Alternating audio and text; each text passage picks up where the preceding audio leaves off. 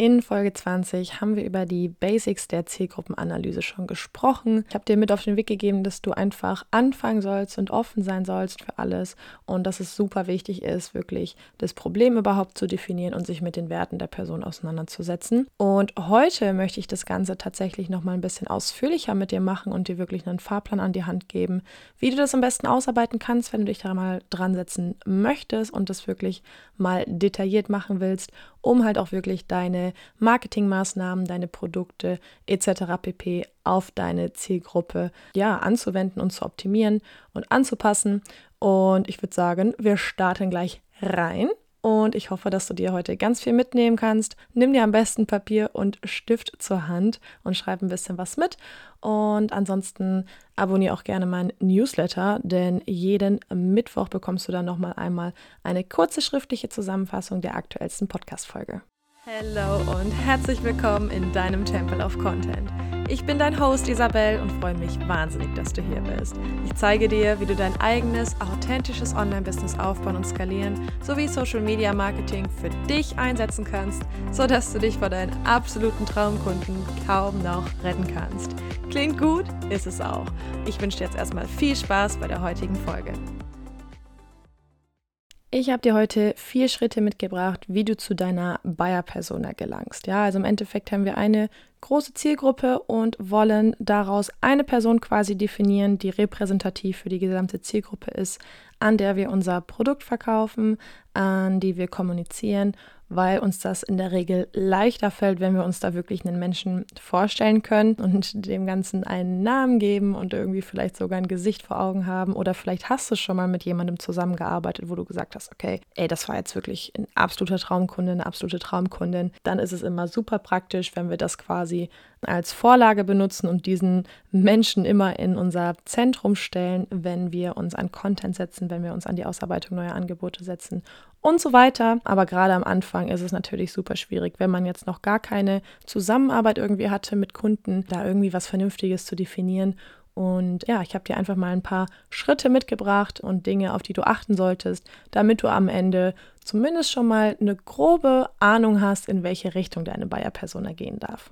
Fangen wir erstmal an mit den allgemeinen Merkmalen, also mit den demografischen und sozioökonomischen Merkmalen. Ja, das ist Punkt 1. Was fällt darunter? Alter, Familienstand, Geschlecht, Bildung, Beruf, Einkommen, Sprache. Und das ist einfach wirklich so diese erste Eingrenzung der Zielgruppe. In der Regel ist es ja zumindest so in, in meiner Instagram-Bubble so, dass die anderen Coaches auch mit Frauen zum Beispiel hauptsächlich arbeiten. So ist es bei mir in der Regel eigentlich auch. Also so ist auch meine Kommunikation nach außen ausgelegt, dass ich Frauen anspreche. Aber das heißt gleichzeitig nicht, dass ich Männer damit komplett ausgrenze, wenn sich ne, habe ich in der letzten Folge schon gesagt, jemand davon angesprochen fühlt, trotzdem von meiner Art und Weise, wo auch noch ganz viele andere Dinge einfach mit reinspielen, dann bin ich da offen für, auch mit einem Mann zu arbeiten, wenn es halt auf einer anderen Ebene auch funktioniert. Ne? Also das ist erstmal eigentlich so eine erste Eingrenzung, um so ein bisschen ein Gefühl dafür zu bekommen, ne? okay, wenn ich mit jedem Menschen auf der Welt quasi zusammenarbeiten könnte, was wäre das für eine Person? Es kann ja zum Beispiel auch sein, dass du sagst, okay, ich möchte, weiß ich nicht, auf Englisch quasi rausgehen und international arbeiten und mit Leuten aus Amerika, mit Leuten aus was weiß ich woher, weil ich möchte quasi den englischen Markt angreifen. Ja, obviously musst du dann auch auf Englisch kommunizieren, ne? Oder so Thema Einkommen. Ja, das sind alles so Sachen so, das ja beeinflusst im Endeffekt ja auch deine Preisgestaltung zum Beispiel oder deine Positionierung bist du quasi ein High-Ticket Coach, also ich rede jetzt mal gerade kurz von, vom Coaching-Bereich, oder möchtest du irgendwie ein Produktportfolio aufbauen, wo du mehrere Produkte hast, die aber auch recht einfach ja, zu bezahlen sind, sage ich jetzt mal so, ohne ein Investment von, was weiß ich, 10.000, 20.000, 30.000 Euro. Weiß ich, was da für Preise rumgeschmissen werden aktuell. Also das zählt da alles so ein bisschen mit rein. Das ist erstmal so wirklich diese allgemeine Eingrenzung von den Personen. Und ja, im Endeffekt gehen wir dann von diesen allgemeinen Merkmalen zu individuelleren Merkmalen, um das Ganze noch zu spezifizieren. Und dementsprechend ist dann erstmal der zweite Punkt, der auf die demografischen und sozioökonomischen Merkmale folgt, das Kaufverhalten. Und das Kaufverhalten ist ein ganz, ganz, ganz essentieller Punkt, denn hier arbeiten wir raus, was überhaupt das Problem ist, ja? Also was ist das Problem? Warum kauft unsere Zielgruppe überhaupt? Was sind die Kaufmotive? Was ist dieser Pain dahinter, den die Leute haben?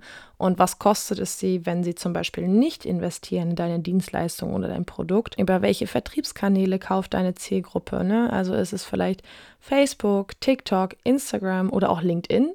Also auch da tummeln sich sehr unterschiedliche Menschen von, ja, allein schon von der Persönlichkeit her auf den Plattformen. Ich kenne auch viele, die über LinkedIn quasi ihre Kunden gewinnen. Ich bin ja hauptsächlich zum Beispiel auf Instagram unterwegs, aber ich kann mir auch vorstellen, dass viele zum Beispiel auch ihre Kunden über Facebook gewinnen, ja. Also da wahrscheinlich eher in den Facebook-Gruppen für virtuelle Assistenzen zum Beispiel und so weiter. Aber ja, im Endeffekt wollen wir uns ja eine starke Marke aufbauen. Und gerade am Anfang würde ich mir da wirklich nicht zu viel vornehmen und versuchen, auf allen Kanälen irgendwie präsent zu sein, sondern fokussiere dich auf ein bis zwei Kanäle, am besten irgendwie ein, wie zum Beispiel Instagram, was ja recht Shortform quasi ist und dann macht zum Beispiel einen Podcast, ne? Das ist äh, Longform-Content oder Newsletter. Ne? Das sind alles so Longform-Sachen und ja, fokussiere dich da auf ein bis zwei Dinge, mach nicht zu viel auf einmal, aber überleg dir wirklich, okay, welche Plattformen sind die wichtigsten, wo befindet sich meine Zielgruppe, mit wem will ich arbeiten und was nutzen sie wirklich in ihrem Alltag.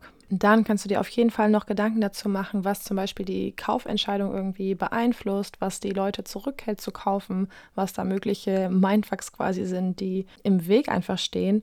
Und natürlich auch, wie hoch die Kaufbereitschaft ist und welchen Preis kann und will die Zielgruppe bezahlen, ja. Zur Preisgestaltung gehört natürlich noch deutlich mehr, was da irgendwie mit reinspielt, aber das ist definitiv irgendwo ein Teilaspekt natürlich auch. Für jeden Preis gibt es einen Kunden, damit bauen wir uns auch unsere Marke irgendwo auf, ne, beziehungsweise genau dafür, aber so gerade zum Beispiel, wenn du dich auf Business Starter wirklich fokussierst, dann kannst du keinen Preis von 70.000 Euro zum Beispiel verlangen für ein Coaching, ne, weil woher? ne? Also natürlich, das sage ich auch immer meinen Kunden, man hat mit der Nase nichts im Portemonnaie des Gegenübers zu suchen.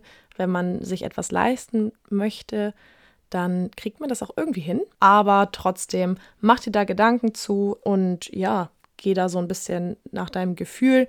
Also natürlich gehört da noch, ne, wie gesagt, mehr zu, was auch ähm, die Preisgestaltung angeht, wie man das auch wie ein Unternehmer oder eine Unternehmerin macht, aber das würde jetzt hier auf jeden Fall den Rahmen sprengen. Aber es ist auf jeden Fall irgendwo ein Teilaspekt, wie die Kaufbereitschaft ist und welchen Preis du irgendwo auch abrufen kannst. Kommen wir zu meiner Meinung nach tatsächlich irgendwo mit wichtigsten Punkt, neben natürlich irgendwo dem, was wir gerade gemacht haben, dem Kaufverhalten, äh, gefühlt wirklich wieder alles hier wichtig. Sorry dafür, aber ich hoffe, du schreibst ordentlich mit und äh, arbeitest das danach aus. Und zwar sind es die psychografischen Merkmale, ja? Also hier schauen wir, was bewegt meine Kunden und Kundinnen.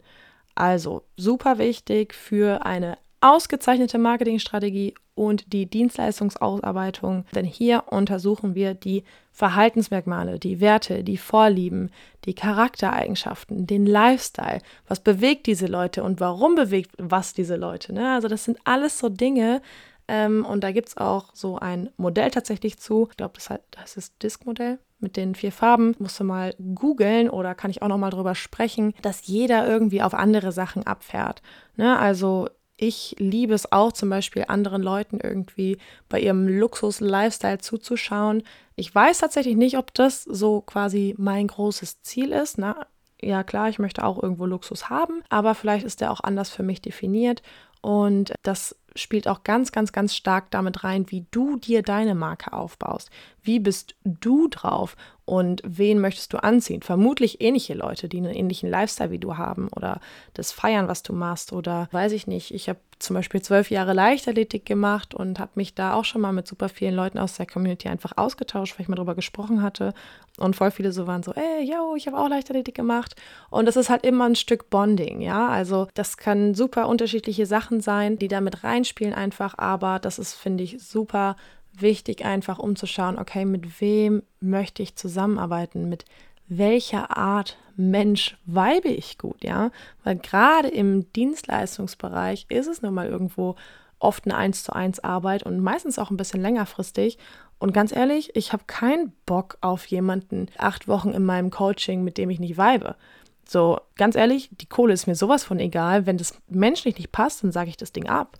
Und da ist dieser Punkt der psychografischen Merkmale ganz, ganz wichtig. Also mach dir da auf jeden Fall Gedanken drum. Meistens ist es so, dass wir Leute anziehen, die ähnlich sind wie wir. Und dementsprechend schau mal, wo du so hin willst, wo du aktuell bist, was für Werte du vertrittst und mit ja, welcher Art Mensch dann du im Endeffekt auch zusammenarbeiten möchtest. So, jetzt hast du schon die erste Analyse irgendwo gemacht und das Ganze eingegrenzt und das ist irgendwo natürlich deine erste Einschätzung, aber eventuell hast du ja noch nicht mit Menschen zusammengearbeitet, wenn du gerade startest. Dementsprechend gibt es als vierten Schritt quasi ein paar Analysemöglichkeiten, um genau das herauszufinden. Ja, also einmal haben wir also ne, generell Marktanalyse, wichtiges Thema, auch für kommende Produkte von dir, aber auch um deine Zielgruppe besser kennenzulernen. Und zwar zum Beispiel mit Umfragen. Hast du bestimmt selber auch schon mal mitgemacht, vielleicht auch sogar bei mir auf Instagram, weiß ich nicht, oder vielleicht auch selber schon mal gemacht. Ist ein klasse Weg, um einfach so ein bisschen ja, in, in dem Fall nennt man es nicht Schwarmwissen, aber man kann schon viele Leute quasi abgreifen. Man sieht direkt, wer stimmt hier überhaupt ab, ne? Okay, wer bindet sich hier überhaupt in meinem Content zum Beispiel mit ein und schaut meine Stories und nimmt auch aktiv daran teil. Heißt für mich, hat auch irgendwo vielleicht Interesse an meinen Dienstleistungen und da kannst du wirklich dann Fragen dazu stellen, wie weit die Person ist, wie die Person drauf ist. Ne? Also wirklich genau zu den Dingen, die ich dir gerade gesagt habe. Du kannst es spielerisch machen mit entweder oder Fragen. Du hast da super viele unterschiedliche Möglichkeiten, das aufzubereiten. Und so eine Umfrage ist eigentlich immer ganz cool. Nicht nur am Anfang, sondern auch immer mal wieder zwischendurch, weil sich natürlich die Zielgruppe auch verändert und auch immer wieder neue Leute in deine Community dazukommen. Und dementsprechend finde ich das eigentlich immer einen ganz coolen Weg. Es müssen nicht immer 20 Fragen sein, es reichen vielleicht auch mal fünf, je nachdem, wo gerade dein Fokus drauf liegt. Und das kann ich dir auf jeden Fall ans Herz legen. Eine zweite Analysemöglichkeit ist, dass du Interviews führst.